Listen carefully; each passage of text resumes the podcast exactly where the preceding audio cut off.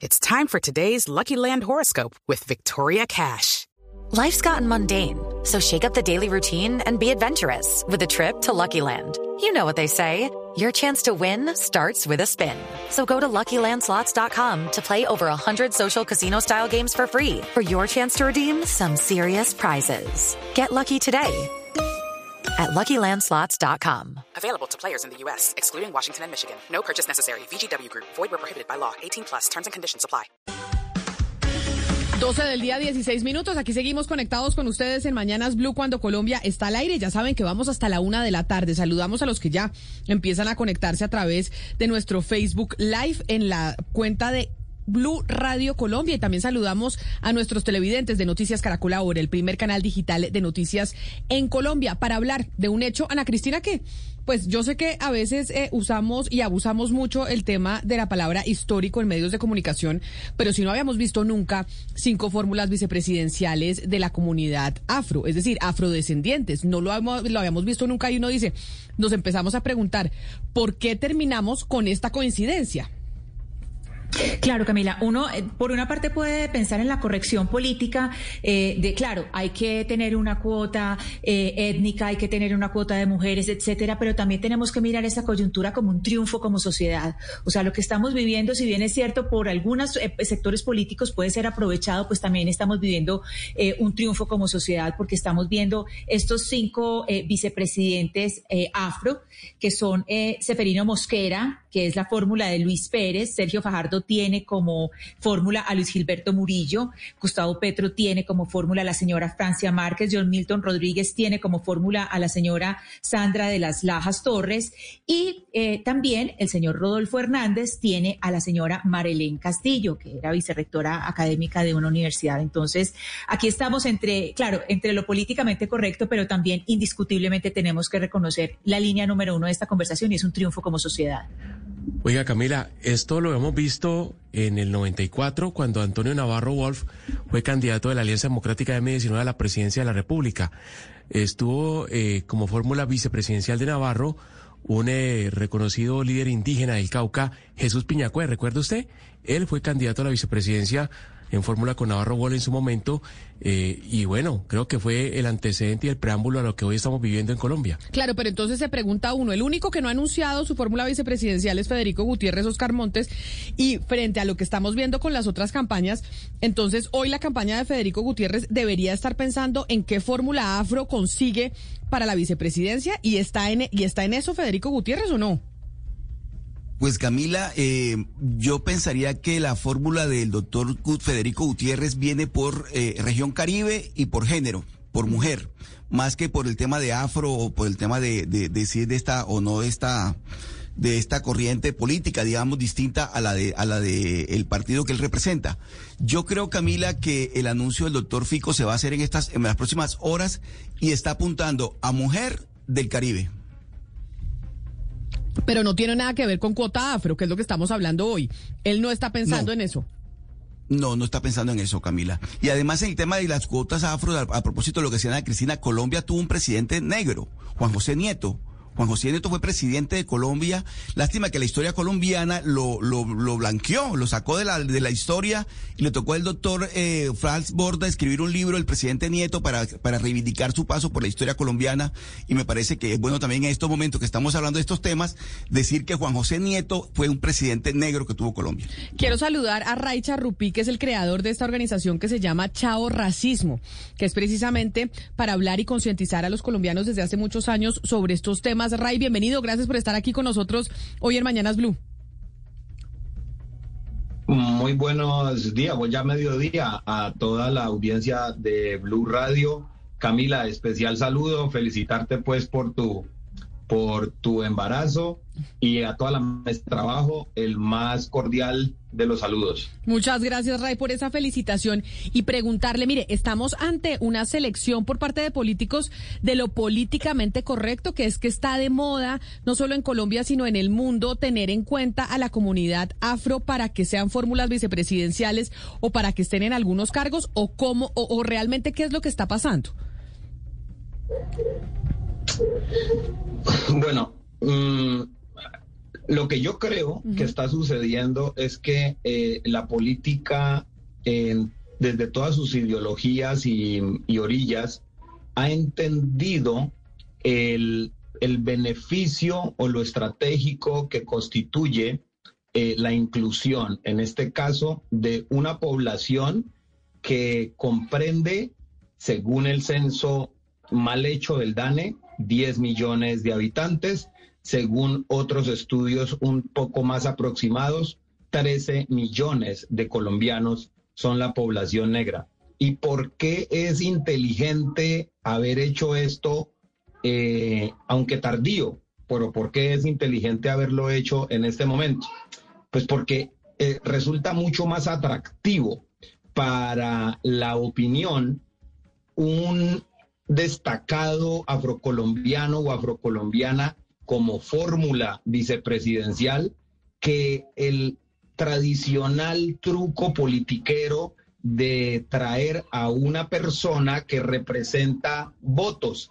Ya sabemos que cuando se han traído fórmulas vicepresidenciales a partir de el análisis político o electorero, eso termina en corrupción o en clientelismo a la ciudadanía le está gustando, a la ciudadanía le está gustando que ese, ese otro Colombia se vea representado en estas fórmulas presidenciales. Y termino diciendo que no sé si todos, no sé si todos los, los candidatos presidenciales o las campañas presidenciales sepan otra bondad que representa incluir a la población afro eh, en un vicepresidente o vicepresidenta eh, afro. Y es lo siguiente, al fin vamos a ir los colombianos a Estados Unidos con qué mostrar.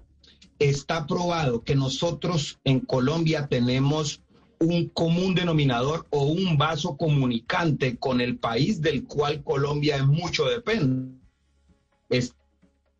y es Estados Unidos. Y esto es, vamos con representación afro. Eh, tenemos una bancada afro en los Estados Unidos que ha sido determinante para las subvenciones y para la cooperación internacional y los favores, hay que decirlo, los favores que Estados Unidos a esta nación dependiente de los Estados Unidos eh, como es Colombia, le ha generado. Entonces, históricamente estábamos llegando allá eh, eh, con representación nula y para los Estados Unidos siempre resultará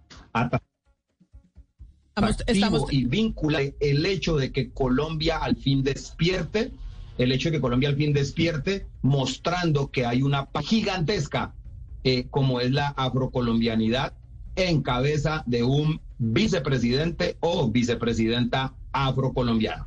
Quiero también sumar a esta conversación a Juan de Dios Mosquera, que es el fundador del movimiento Cimarrón. Profesor Mosquera, bienvenido a usted también por estar con nosotros hoy aquí en Mañanas Blue.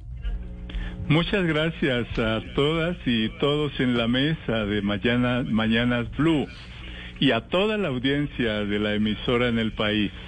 Tenemos varias preguntas para ustedes, incluso también para hacer eh, la propia pedagogía, pero estamos en la coyuntura de la selección de las fórmulas vicepresidenciales. Vemos que cinco de ellas pertenecen a la comunidad afro, profesor Mosquera, y entonces hablábamos de Federico Gutiérrez y decimos, oiga, entonces Federico Gutiérrez debería estar pensando también en una persona afro para no quedarse por fuera de la tendencia, o realmente no habría ninguna desventaja según lo que usted ve de, la, de, lo, de lo que estamos observando en la contienda electoral si efectivamente el, señor Gutiérrez decide no seleccionar a una fórmula vicepresidencial afro. no habría ningún problema, porque cualquier colombiano o colombiana de cualquier color que tenga competencia y liderazgo eh, puede aspirar y puede ser seleccionado para la vicepresidencia del país. Lo que se ha hecho con los cinco eh, candidatos eh, afrodescendientes es el resultado, primero, del proceso de sensibilización y de incidencia que hemos estado haciendo las organizaciones afrocolombianas dentro de los partidos, dentro del Estado, de todas las esferas de la sociedad, incluyendo los gremios empresariales, de la aplicación del principio de la diversidad, entre ellas la diversidad afrocolombiana, el principio de la inclusión para generar convivencia y desarrollo humano integral dentro de la sociedad colombiana. Segundo,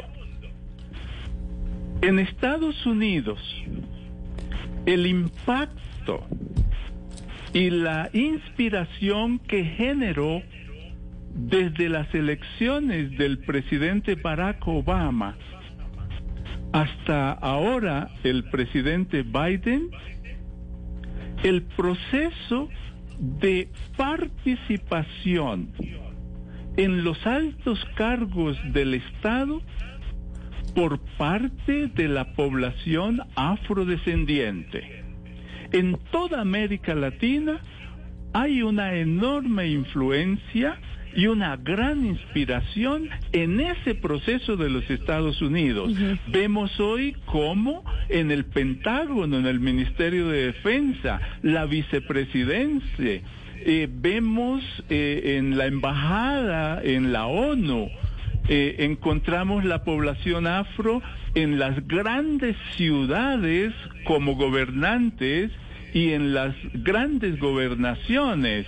O sea, es un proceso de ejercicio mm, tanto de la diversidad como del liderazgo por parte de las personas y profesionales afrodescendientes competentes. Ahora yo quiero yo, perdón, perdón, profesor Mosquera, preguntarle también a usted y quiero preguntarle también a Raicha Rupí para que ustedes nos, pues, nos enseñen un poco. Nosotros, cuando estábamos hablando de las fórmulas vicepresidenciales que pertenecen a la comunidad afro, por ejemplo, hablamos de la fórmula vicepresidencial de Rodolfo Hernández, de la, de la doctora Marlene Castillo.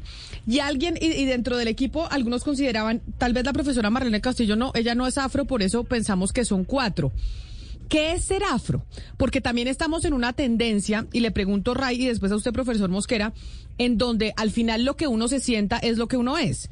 Eso pasa con el tema de género. Si yo mañana decido y me siento hombre, tengo el derecho a que se me respete a sentirme como tal. Y lo mismo pasa entonces cuando estamos hablando de diferentes etnias o no.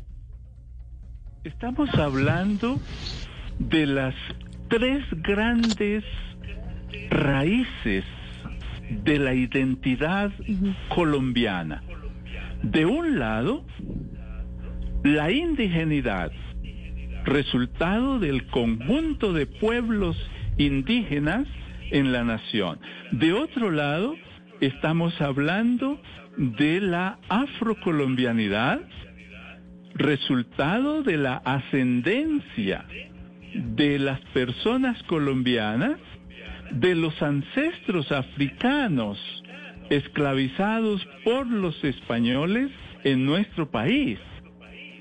Y por otro lado, estamos hablando de la población española descendiente y mestiza de piel blanca. Sí, entonces es muy importante tener presente que ser afrocolombiano significa ser de ascendencia africana en Colombia. Ese ser afrodescendiente en Colombia tiene muchos colores, desde los colores más claros hasta los colores más oscuros, más azulados. Mi padre era un hombre muy bello, la piel azulada. Pero profesor Mosquera, en ese en ese orden en ese orden de ideas muchos dentro de Colombia somos de descendencia afro, afroamericana, muchos africana. eh, a- si usted mira las pruebas la- las pruebas de ADN, El- yo diría que de la mayoría de los colombianos en algún momento tienen un porcentaje de de, mm, de africano dentro de su dentro de su correcto. composición genética. Y, y lo que ocurre es que muchos lo muestran en sus características fenotípicas, en su cabello, eh, su corporeidad, en su color de piel, la más o menor melanina, pero lo que no podemos es ser racistas en el sentido de que porque una persona es resultado del mestizaje entre una persona de piel negra y una persona de piel blanca, ya no es afrodescendiente.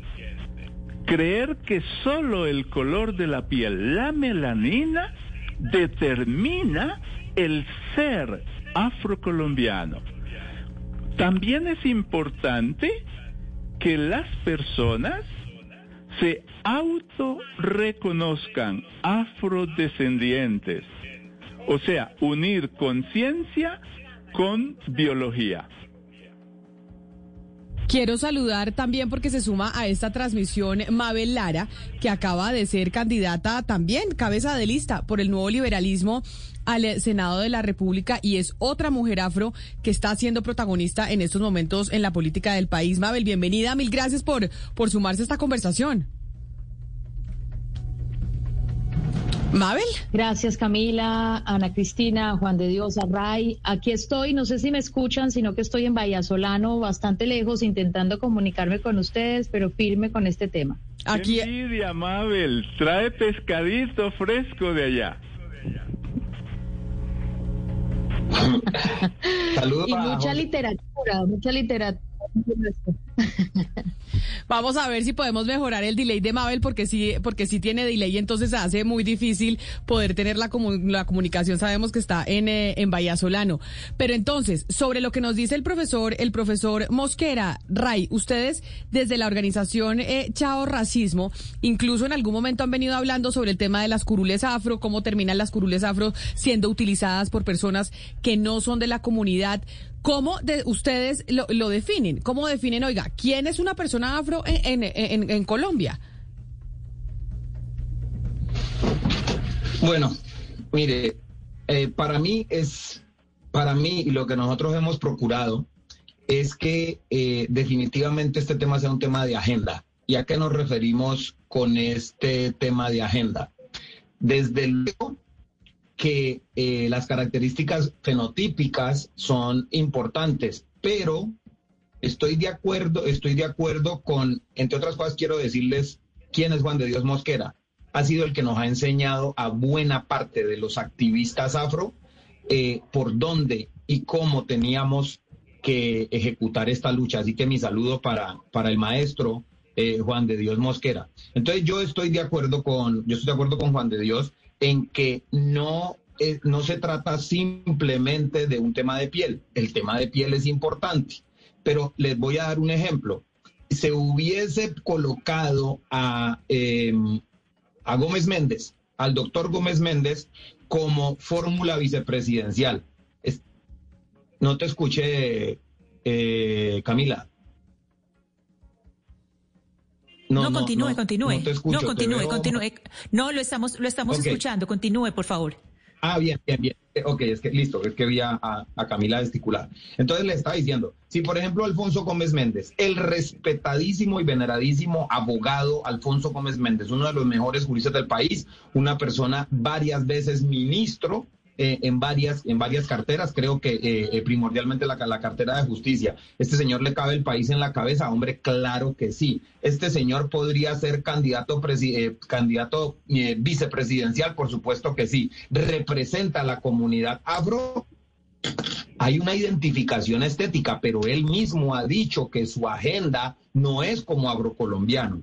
Entonces, este es un buen ejemplo para señalar que una cosa es ser estéticamente o genotípicamente agro y otra cosa es representar los intereses de la comunidad agrocolombiana. No está mal, no es, imagínense, o sea, traigo uno de los mejores ejemplos. ¿Quién puede poner en duda la capacidad de Alfonso Gómez Méndez? Pero a él hago un reconocimiento. Tuvo la sinceridad de cuando el presidente Santos lo quiso pintar como como representación o cuota afro dentro del gobierno fue Alfonso Gómez Méndez que dijo a mí no me utilicen para pagar la deuda de representación que se tiene con la población afro. Así que gracias a Alfonso Gómez Méndez por esa, por esa honestidad que tuvo. En este caso. Judy was boring. Hello. Then Judy discovered chumbacasino.com. It's my little escape. Now Judy's the life of the party. Oh, baby, Mama's bringing home the bacon. Whoa.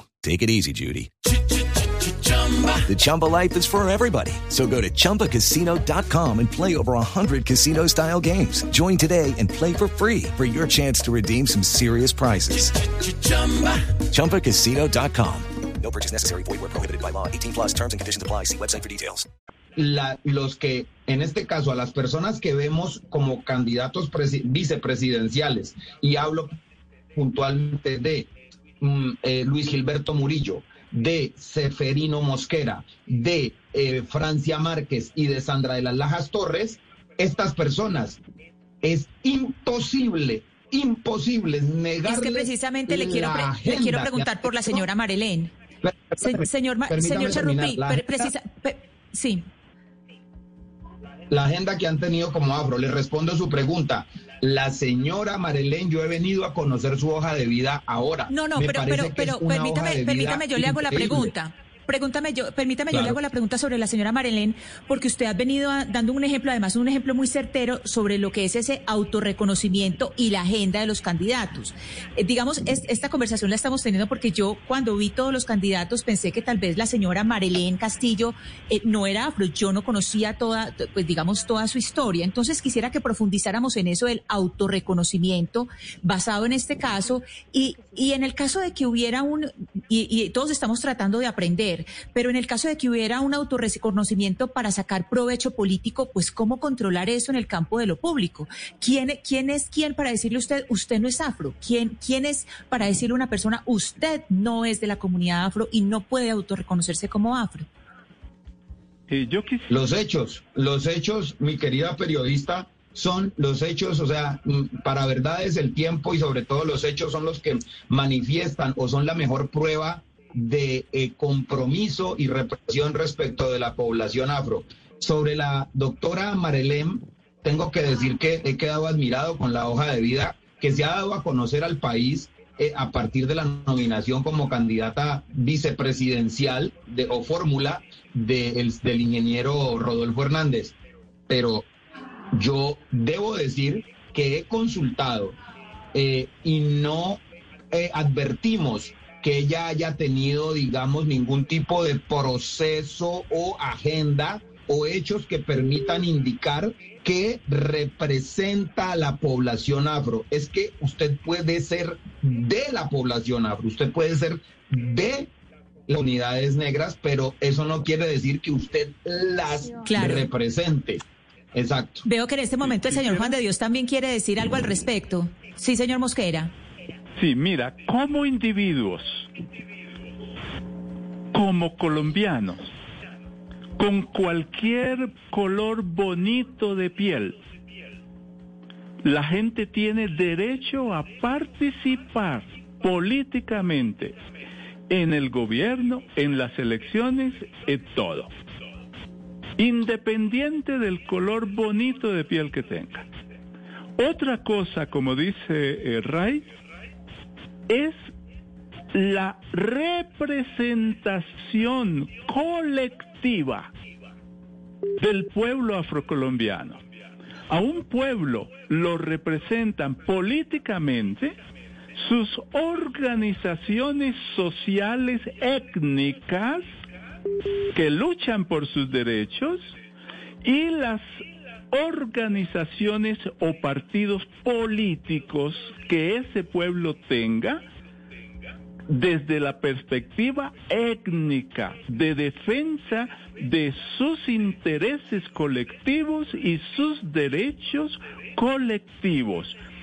En el caso de todos los políticos afros individualmente, tengan la piel clara o la piel oscura, ellos, mientras las organizaciones no los reconozcan como activistas y representantes de nuestro pueblo, ellos son individuos afrodescendientes que ojalá puedan asumir la lucha por los intereses colectivos desde las posiciones de poder.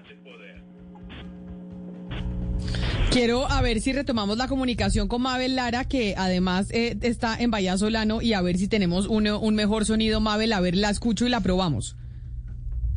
Aquí estoy, Camila, a ver si me escuchan mejor. Ahí la escucho perfectamente, ya sumándose usted a esta conversación con el profesor Juan de Dios Mosquera y Ray Charrupía, hablándonos, pues precisamente de la participación eh, que estamos viendo histórica de la comunidad afro en política, que no se había visto antes y esto, pues como nos están explicando, obedece a un trabajo también de muchos años, como nos decía el profesor Mosquera, de la comunidad en sensibilizar de la importancia de la diversidad en cada uno de los espacios alrededor del país. Sin embargo, hay algo que yo le quiero preguntar, Mabel, usted que entró en, eh, a participar en política, y es algo que también están eh, preguntándose muchos, y es... ¿Qué tanta tolerancia hay a los cuestionamientos que se puedan hacer a los miembros de las comunidades afro participando en política? Porque también eh, a veces pareciera que no se pudiera cuestionar absolutamente nada, incluso para nosotras las mujeres, sin, necesidad de ser afros o no, eh, que no se pudiera cuestionar absolutamente nada por el hecho de ser afro, por el hecho de ser mujer, por el hecho de ser una minoría. ¿Qué tanto trabajo también se está haciendo en que sin importar quién sea, también se permita la crítica? Pues a ver, Camila, varias cosas. Lo primero es que por primera vez en la historia de este país estamos viendo florecer la Constitución de 1991 que nos entrega el derecho a ser poder. Y usted lo ve con cuatro vicepresidentes candidatos que están allí. Y eso es un proceso que hemos soñado quienes pertenecemos y nos identificamos como afrocolombianos. Eso es un triunfo colectivo, Camila. Lo segundo, según, según lo que usted plantea la tolerancia, tolerancia toda tiene que tener, porque cuando uno quiere ser poder tiene que aguantarse además la persecución el señalamiento de los periodistas y el control político. Sin embargo, lo que ha aflorado también aquí, Camila, es el racismo, el clasismo, y lo estamos viendo en las redes sociales frente a candidaturas como la de Gilberto Murillo y la de Francia Márquez. Y eso sí no lo podemos tolerar. Frente al ejercicio político, todo, con lupa, que nos busquen, que y nos pregunte si somos capaces de gobernar en este país frente a señalamientos racistas y clasistas, cero tolerancia, porque el país también tiene que darse cuenta que este es un tema que sí existe, que lo hemos vivido en privado, que a veces lo exponemos, pero que hoy cuando tenemos este escenario tan, tan histórico y tan fortalecido, pues también hay que decirles momento, eso es un comentario racista, eso es clasista, y el resto pues tendremos que asumir la realidad de hacerle este, este ejercicio. Pero, pero Mabel, ¿dónde se pasa la raya? Porque yo creo que también es importante la pedagogía. Cuando estamos hablando de un comentario racista y de un comentario clasista, porque incluso ya que usted menciona las redes sociales, yo no quería mencionarlas ni mucho menos, pero ya que usted las menciona, es donde no se puede, como que hay personas que dicen no se puede ni siquiera decir absolutamente nada por cuenta de que estamos hablando de una minoría étnica. ¿En qué momento, para que la gente tenga en la cabeza, se pasa la raya de un comentario racista y un comentario clasista más allá de una crítica dentro de la política. Bueno, entonces crítica se le hace, por ejemplo, a ver, a Francia Márquez se le puede decir que ella no ha hecho nunca eh, gobernanza, no ha trabajado en gobernanza de lo público. Y eso es una crítica que tiene todo, eh, todo que ver con lo que va a hacer. Ella va a ser una candidata, es una candidata vicepresidencial que va a ser una vicepresidenta y nunca, nunca ha estado en la gestión de lo público directamente. Ah, pero nadie puede desconocer que ha sido una líder social, ambiental y que su nombramiento y su llegada allí es también una eh, decisión política. Entonces, si me pregunta qué se le puede decir, pues que si hay una inexperiencia, número uno, que no se le puede decir que mm, lo que he leído que es bastante agresivo en las redes sociales, que es una negra venida a más, que quiere ser poder, que porque habla y reconoce la diversidad, entonces eso no le permitiría llegar a ser una vicepresidenta de este país. Eso sí es clasismo y racismo, y son dos temas totalmente distintos. Oiga, Mabel, estaba yo acá haciendo un ejercicio, buscando mujeres afrocolombianas en altos cargos del poder público y me encontré, por ejemplo, Paula Moreno fue ministra de Cultura, Carmen Vázquez también ministra de Cultura, hoy Angélica Mayolo también ministra de Cultura. ¿Usted encuentra alguna razón para que siempre los gobiernos piensen en mujeres afro para el Ministerio de Cultura? Ay, nada, Hugo Mario, ese como ese es el cliché. que somos fútbol y cultura, y buenísima la pregunta, pero si usted se pone a mirar las hojas y las preparaciones de las comunidades afrodescendientes y de muchas comunidades indígenas, nos hemos preparado en muy buenas universidades para ejercer en otros cargos. Pero ese es el cliché, además que muchos de los políticos tradicionales siempre se refieren a nosotros desde, les vamos a hacer canchas sintéticas en el Chocó para que sean mejores futbolistas, pero nadie piensa, por ejemplo, en la ciencia y la tecnología que se ha desarrollado en un departamento como el que me encuentro, desde la investigación de esta selva biodiversa. Y aquí también hay gente que se ha preparado para esa vaina. Eh, entonces, yo creo que parte de este camino es ir eh, derribando los estereotipos. Y claro, siempre nos han visto como buenos para bailar y para y jugar fútbol. Y sí, pero también somos buenos para otras cosas y nos hemos preparado para estar en otros espacios, como históricamente para hacer poder. Bueno, yo quisiera preguntar por un personaje en particular de la, de la, del escenario público y es eh, al señor Mosquera. Señor Mosquera, yo le quiero preguntar por Polo Polo. Él fue avalado por un consejo comunitario que nosotros sabemos pues que esos consejos comunitarios también mueven una serie eh, de intereses políticos, pues tienen, tienen una, pues digamos unos lazos que los vinculan con el Ministerio del, del Interior y eh, pues con un aval del Ministerio del Interior. Y le quiero preguntar por ese tipo de personajes eh, habla, hablemos del reconocimiento ahí. Es decir, obviamente uno dice, bueno, aquí hay una persona de la comunidad afro, pero su agenda, su forma de haberse, eh, de haberse eh, liderado o, haber asumido su liderazgo, sí tiene una agenda afro, sí representa la, la agenda de, de, personas que han sido ancestralmente rechazadas, que han sido abandonadas por el Estado o no. ¿Y, ¿Y quién decide eso? Es decir, ¿quién decide este sí nos representa o no nos representa? Bueno, debemos eh, saber que la usurpación del liderazgo étnico en las curules de la circunscripción especial eh, tiene dos causas fundamentales. Una, que la ley no estableció requisitos rigurosos que neutralizaran la usurpación de los partidos políticos utilizando personas eh, afrodescendientes.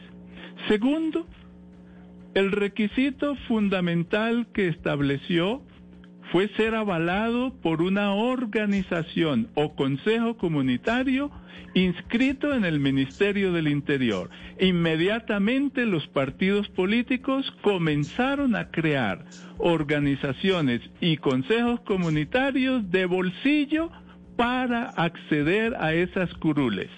Tercero, el requisito de que la persona se autorreconozca afrodescendiente es totalmente incorrecto porque deben ser las organizaciones afrocolombianas en un gran encuentro o conferencia nacional quienes legitimen y propongan eh, esos candidatos, no individualmente la persona eh, autorreconocerse simplemente porque son derechos colectivos, étnicos, no son derechos individuales ciudadanos. El otro eh, señor Mosquera, discúlpeme, discúlpeme un momento. Sí. Eh, un momento, antes de, que continúe, hay, hay una palabra que usted ha repetido varias veces. Yo le pregunté por el caso puntual de Polo Polo y usted ha repetido la palabra usurpación. ¿Usted considera entonces que el señor Polo Polo hace parte de esa usurpación? Sí, él y también la joven de Buenaventura, hija de Juan Carlos Martínez, y los anteriores los anteriores representantes que llegaron allá. Usurpación de los partidos políticos, especialmente los partidos mafiosos del Valle del Cauca, usurpando a través de cuerpo ajeno de personas que se autorreconocen afrodescendientes y son politiqueros de ellos en determinados territorios. Pero eh, profesor, pero profesor Mosquera, ahí yo le pregunto porque entonces empezamos con la confusión, porque yo veo al señor Polo Polo y yo lo veo como una persona afro, o sea, para mis ojos él es afrodescendiente. Es, una persona afro y uno dice, entonces los afrodescendientes solo pueden tener una agenda específica, como si nos vamos a la comunidad LGBT, entonces el LGBT tiene que ser de izquierda, el LGBT tiene que defender ciertas posturas y, y necesariamente tiene que ser así, no se le puede permitir a, la- a las, a las comunidades, a las minorías, pues que cada uno tenga una, una, un- un- una agenda distinta. Los afrodescendientes tienen, como todos los demás colombianos, sus agendas. Pero Camila. la agenda colectiva, la agenda étnica afrocolombiana, resultado de la lucha histórica del movimiento por los derechos humanos étnicos afrocolombianos, esa agenda le corresponde ejercerla a los líderes que asuman la representación correcta del pueblo afrocolombiano. Las organizaciones les asignen el mandato de defender sus intereses, asumir su vocería y seguir desarrollando el proyecto político desde esas curules. Mabel creo que Si quería decir algo, Camila. Ray, Ray y Mabel querían decir algo sobre el tema y por eso les digo que estamos en pedagogía, porque yo digo, yo veo al señor Polo Polo y para mí es un señor afro a mis ojos, pero... no, él es afro. Claro. Sí, Claro, Claro, Camila, pero es un negritud no es un individuo que no pertenece al proceso étnico Exacto. colectivo afrocolombiano. Permítame, Camila. Ya, Lo que pasa es que la eh, negritud no es un asunto de, de pigmentación. Es un asunto de identidad. Y en el caso de la representación, como dice Juan de Dios, es un asunto de trabajo, de conciencia de grupo. Sobre todo esas dos curules que hemos tenido en la representación étnica. Número uno.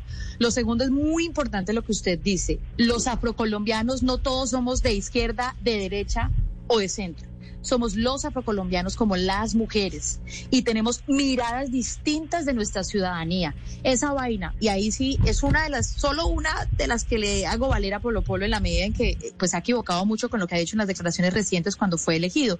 Y es que él puede ser de derecha. ¿Quién dijo que los negros no podemos ser de derecha? Sin embargo, él no representa, de acuerdo a lo que ha dicho, el interés del grupo por el cual fue escogido, porque su agenda como fue presentada no lo legitima desde allí. Número uno. Número dos. Y número tres, finalmente, para darle espacio a Ray, que dice que quiere hablar, Camila, es muy importante lo que usted menciona sobre educación, porque en el país nos ven como un todo y distinto a los grupos indígenas, no lo somos. Hoy tenemos una población afrocolombiana, perdón, eh, urbanizada frente a una rural que era hace una década la que, la que tenía mayor población. Hay mucho afrocolombiano que hace parte de las dinámicas de las ciudades y son ciudadanos y desde allí también tiene que verse a la población diversa de este país. Ray, ahora lo escucho a usted que Mabel le, le cedía la palabra. Gracias. No, yo estoy de acuerdo con, yo estoy de acuerdo con lo que dicen estos dos corraciales que sí representan la población afro en cualquier momento y en cualquier momento, nivel y situación. Respecto del tema de Polo Polo, eh, ¿cuál es que es el problema pues con este muchacho? Mire, este muchacho, entre otras cosas vergonzante, ha generado una transhumancia de votos.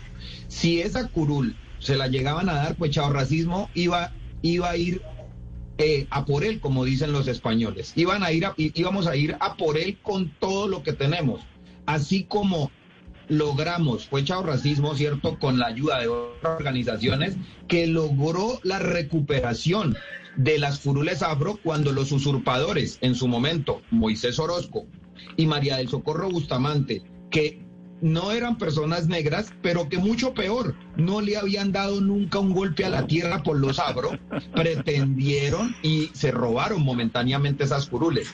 Este muchacho, repito, Sante Polo Polo, lo que hizo fue una transhumancia. ¿Por qué?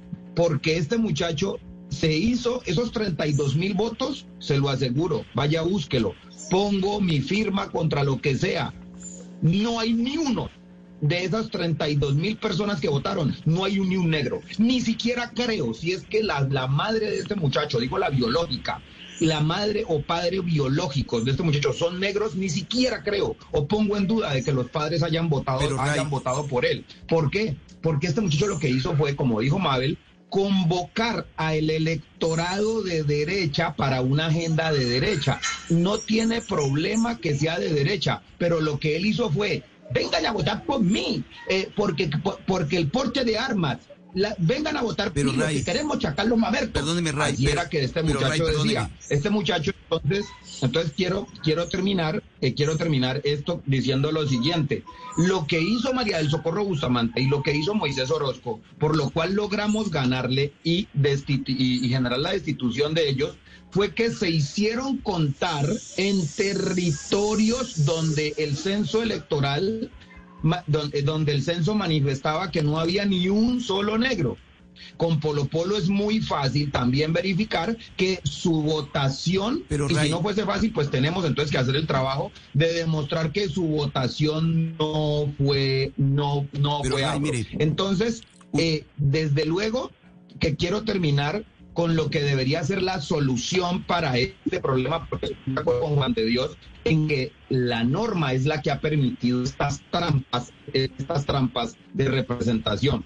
Y necesitamos hacer un cambio. En hace cinco años en Chavo Racismo nos dimos a la de ponernos a proyectar lo que sería un proyecto de que corrigiera eso. Ray. Y mire, Maurice Duverger, Camila y a toda la mesa de trabajo. Maurice Duverger, que es el padre de la teoría política respecto de los partidos políticos, dice, la política se hace en los partidos políticos.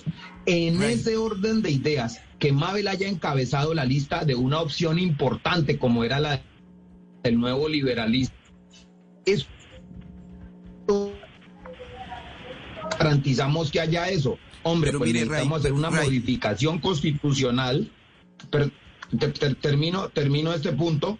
Eh, necesitamos hacer una modificación constitucional que invite y exija que toda lista al Congreso deba garantizar la participación de población o, represe- o representantes afro, generando una cosa que en el mu- mundo no existe. Aquí podemos hacerlo y es creación del doble aval. El aval político que deben dar las organizaciones políticos o partidos y el aval étnico que deben dar organizaciones que puedan dar validez, legalidad y legitimidad a esto. Esto no puede ser la organización del perro, el gato y el garabato.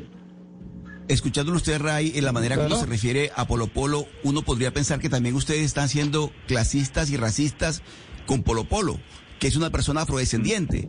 Es decir, ¿cómo, cómo, cómo interpretar esa, esa, esa lectura que se hace con una persona que legítimamente aspiró a un cargo de elección popular?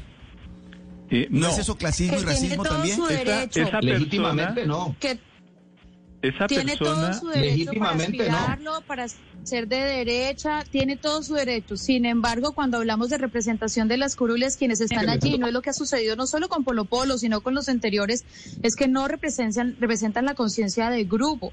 Es que esos espacios se abrieron fue para que las comunidades y las y los grupos en territorio pudieran tener representación nacional y los partidos tradicionales por quedarse con ese espacio porque además quedan con un partido nuevo no han permitido que realmente tengan esa representación las poblaciones y zonas territoriales.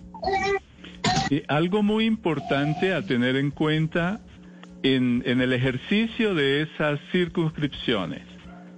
Los líderes, los activistas étnicos no pueden competir con los oportunistas politiqueros que colocan los partidos porque también hay bultos de plata para comprar los votos. El partido le asigna una cobertura y una cuota de votos a individuos como Polo Polo o a personas como la joven de Buenaventura y ellos compran los votos. Es así como han resultado elegidos la mayoría de los candidatos de esas dos curules. Es importante no confundir entre el derecho ciudadano que tiene cada colombiano, afrodescendiente o no, a participar dentro de los partidos y dentro de los proyectos políticos en elecciones. Pero el derecho colectivo que se nos reconoció a través de la circunscripción especial es para el ejercicio por parte del movimiento organizativo étnico de la vocería colectiva, de los intereses colectivos, de los derechos étnicos colectivos y de la gestión de un proyecto político étnico desde esas dos curules, pueblo por pueblo, dentro de la nación, que represente al pueblo afrocolombiano y le permita ser gobierno. Eso no se lo podemos dejar a los partidos políticos, sean de izquierda o de derecha. En estas elecciones estaban listas para la circunscripción especial afrocolombiana de partidos eh, de la izquierda y de partidos de la derecha y varias listas de ellos en cada una eh, eh, en este proceso electoral. Sí. De manera que tengamos claro que el espíritu de la Constitución y los legisladores con la ley 649 del 2011 fue permitirle al proceso organizativo afrocolombiano asumir esa representación colectiva desde el Congreso de la República. No se puede tampoco decir que es esas dos curules son la representación del pueblo afrocolombiano. No. Claro que no. Y por eso, profesor Mosquera, era que hoy queríamos hablar con ustedes, porque como decía Mabel Lara, se está cumpliendo la constitución de 1991, en donde vemos hoy una representación amplia de la comunidad afrodescendiente en las fórmulas vicepresidenciales. Hay mucha pedagogía por hacer, todavía mucho por aprender, y por eso agradeciéndole enormemente a ustedes tres, pues que nos enseñen y que nos ayuden también a como colombianos pues aprender de cómo eh, ha sido este proceso de las comunidades afro, de cuál ha sido el trabajo para llegar a tener una representación importante y que además era una deuda histórica que teníamos eh, y que tenemos todavía en el país. Amabel Lara, ex candidata al Congreso de la República, gracias por haber estado con nosotros. A Raicha Rupide Chao Racismo y al profesor Juan de Dios Mosquera, fundador del Movimiento Cimarrón, también mil gracias por estar aquí. Llegamos al final de Mañanas Blue. A los tres un abrazo. Quédense ustedes con toda la programación de Blue Radio que sigue con todas las noticias. Lucky Land Casino asking people what's the weirdest place you've gotten lucky. Lucky? In line at the deli, I guess. Aha, in my dentist's office. More than once, actually. Do I have to say? Yes, you do. In the car before my kids' PTA meeting. Really? Yes. Excuse me, what's the weirdest place you've gotten lucky? I never win and tell. Well, there you have it. You can get lucky anywhere playing at LuckyLandSlots.com. Play for free right now. Are you feeling lucky? No purchase necessary. Void where prohibited by law. 18 plus. Terms and conditions apply. See website for details.